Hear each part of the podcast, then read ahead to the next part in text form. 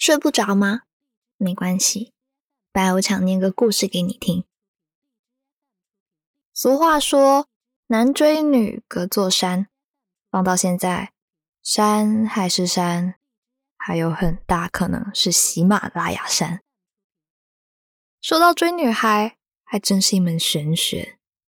有时候的确很简单，只需要一个“帅”字就能攻破城门。那有时候又很复杂。仿佛故事连载到第六百八十回也毫无进展。到底怎样才是追女孩正确的打开方式呢？一起来听一下今晚的故事吧。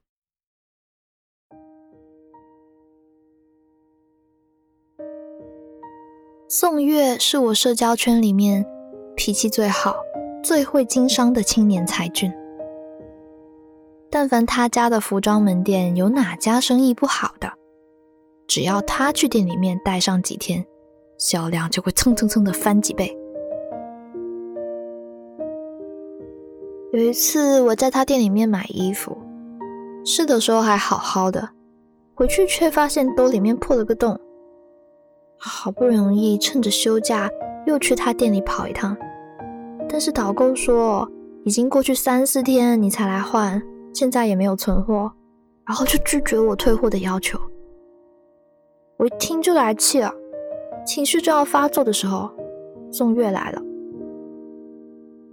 他偏着头笑着问我：“您好，请问有什么可以帮到您的？”明媚的眉眼把我的不满压下去了一大半。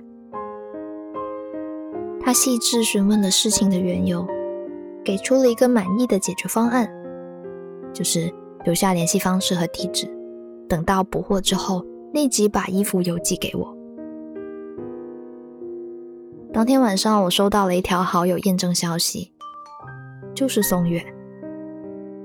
验证通过之后，他第一时间再次向我致歉，还附上了快递单号。看到对方这么敬业的态度，我想当时自己的情绪可能是有点过激了。正想着应该如何缓解气氛，宋月突然冷不丁冒出一句：“其实你今天生气的样子挺可爱的。”我一时不知道该怎么搭话，甩了个表情包，就草草结束了对话。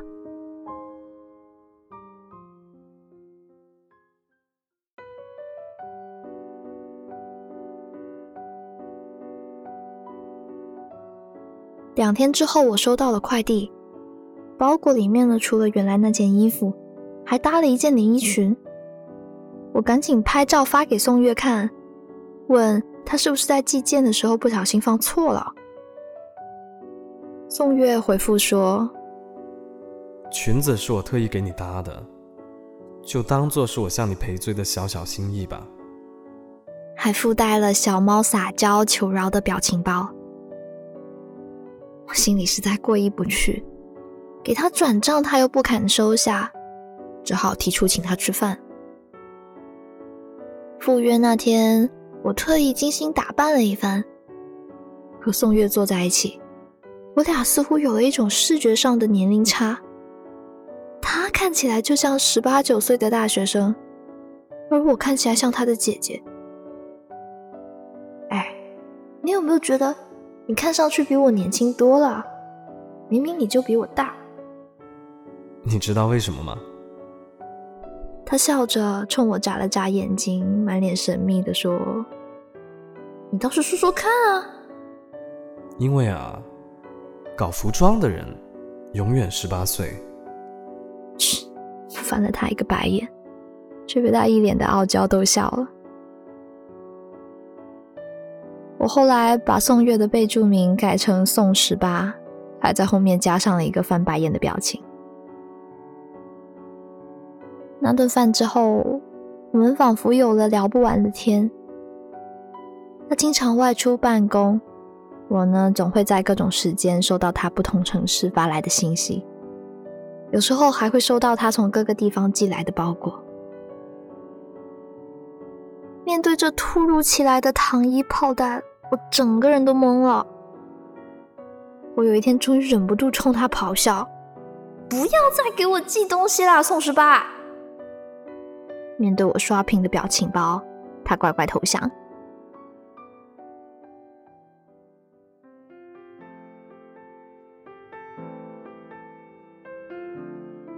宋月的工作越来越忙，他辗转于城市之间，但还是热衷与我分享日常。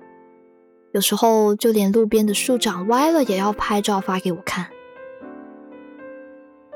前天他刚从别的城市飞回来，晚上九点多的时候，他给我发来了位置共享。我点开一看，我跟他的头像几乎是重合着的。我还没反应过来，门铃就响了。我小步跑过去，把门打开，看到宋月站在门口，手里拎着大包小包的。哎，你这是要搬家吗？啊，搭把手，帮我拿进去。他说着，一个侧身绕过我就进门了，放下手里的东西，瘫在沙发上，一脸生无可恋的表情。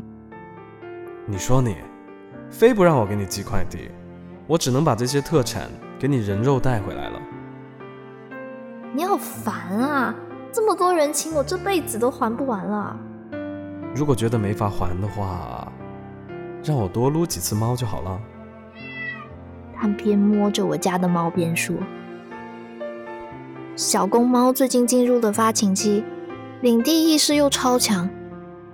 趁着我们和小母猫玩耍的时候，它就偷偷窜到了沙发上。”往宋月的外套上面撒了一把尿，我气得追着他要教训他，还好宋月跟在我后面，及时制止了我。好了好了好了，没事的没事的，不就一件衣服嘛，洗一下就好啦。怎么办？这件衣服可以机洗吗？点点头，还哈哈哈的笑着。笑什么呀？尴尬死了。你第一次来我家撸猫，然后就被尿了一衣服，一点也不尴尬啊！又多了一次奇妙的经历，挺有意思的。家里的洗衣机没有烘干功能，宋月的衣服一时半会儿干不了，怕影响到我休息，宋月主动起身要走，并约定好明天早上再来一趟。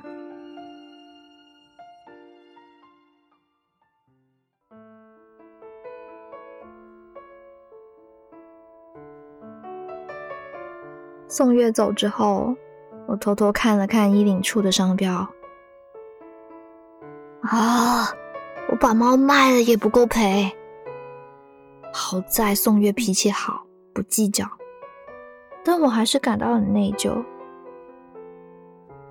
第二天早上还不到八点，他就已经到楼下的停车场了。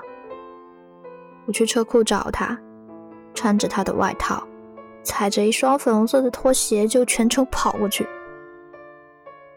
宋月见我飞奔而来，估计是怕我刹不住，张开手臂给我做了一回人肉缓冲器，却没想到因为我跑得太快，拖鞋直接滑到了脚踝的地方，然后就啪叽一下摔倒在离他几步的地方。宋月连忙上前扶我，我就哇的一下哭了出来。我哭不是因为我摔得有多疼，而是因为这是我成年以来第一次在男生面前出这么大的糗啊！哦，真是羞愧到无以复加的地步，只能用哭来转移他的注意力了。宋月看到我的拖鞋滑到了脚踝，索性一个公主抱把我放进车里，抽了几张纸巾给我擦眼泪，帮我拍去衣服上的灰尘。还一直在问我有没有伤到哪里。我低头看着脚踝上挂着的拖鞋，脑子也不知道怎么想的，又突然笑了起来。啊，这不笑还好，一笑笑出了一个鼻涕泡，又刚好被宋月看到。啊妈的！然后我又哭得更凶了。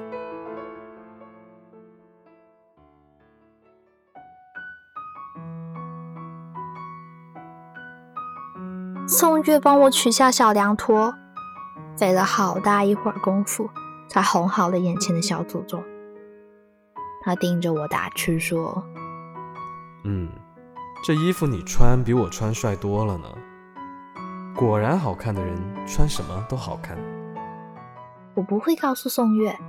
下楼之前，我还穿着他的外套，在镜子前显摆了好一会儿。好了，我今天得去公司开会呢，你快点上楼。大冬天的，不好好照顾自己，穿凉拖出门很容易感冒的。他下车替我开了车门，确认我进了电梯，才放心离开。接下来的这一整天，宋月都没有再联系我。我心灰意冷，准备睡觉的时候，门铃突然响了。我起身去开门，宋月又一个侧身绕过我进了屋里。今天开了一天的会，手机都没电了。喏，我托店员给你买了双棉拖，你快点试试。他说着，将棉拖塞在我的手里，示意让我坐下来试试大小。棉拖大小刚刚好。穿着也很暖和。拖鞋不是给你白买的，你要帮我一个忙。宋月抬头诚恳的看着我，哈，帮什么忙？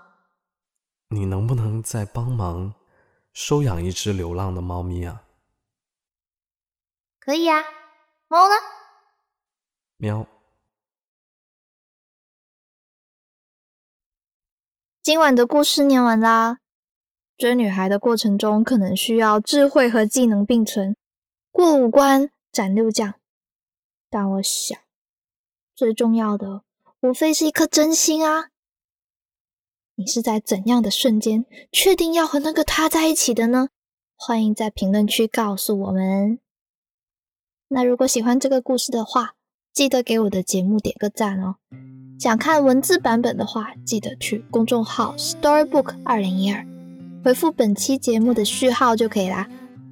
我是白无常，祝所有的有心人梦想成真，晚安。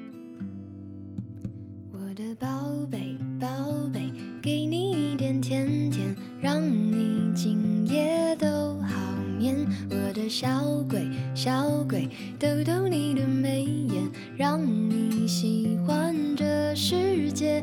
哇啦啦啦啦啦，我的宝贝。倦的时候有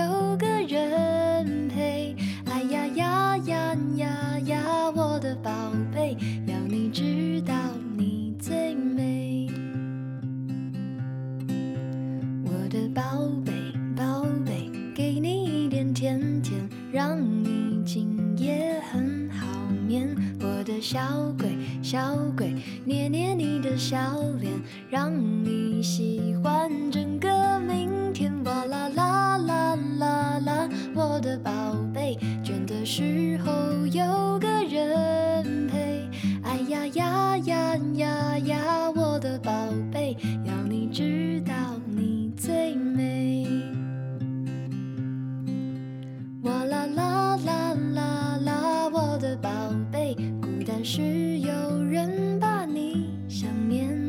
呀呀呀呀呀，